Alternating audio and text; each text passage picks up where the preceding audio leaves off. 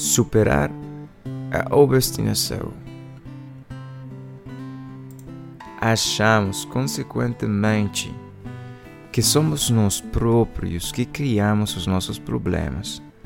Resultam de nós mesmos e o alcoólico é o exemplo extremo da vontade própria desenfreada.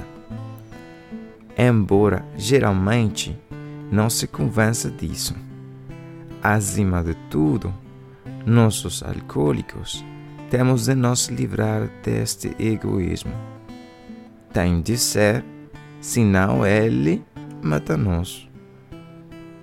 Alcoólicos Anônimos, página 50.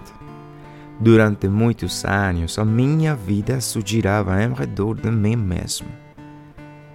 Estava consumido pelo meu ego em todas as suas formas: egoísmo, autopiedade, egocentrismo, todas as que resultavam do meu orgulho.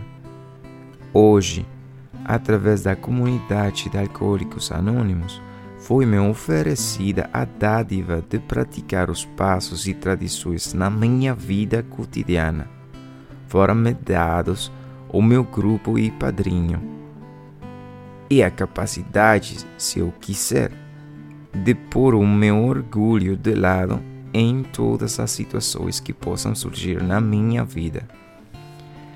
Até eu conseguir olhar honestamente para mim mesmo e perceber que eu era o problema em muitas situações e conseguir reagir de forma adequada interna e externamente, até eu conseguir abandonar as minhas expectativas e compreender que a minha serenidade está em proporção direta com elas.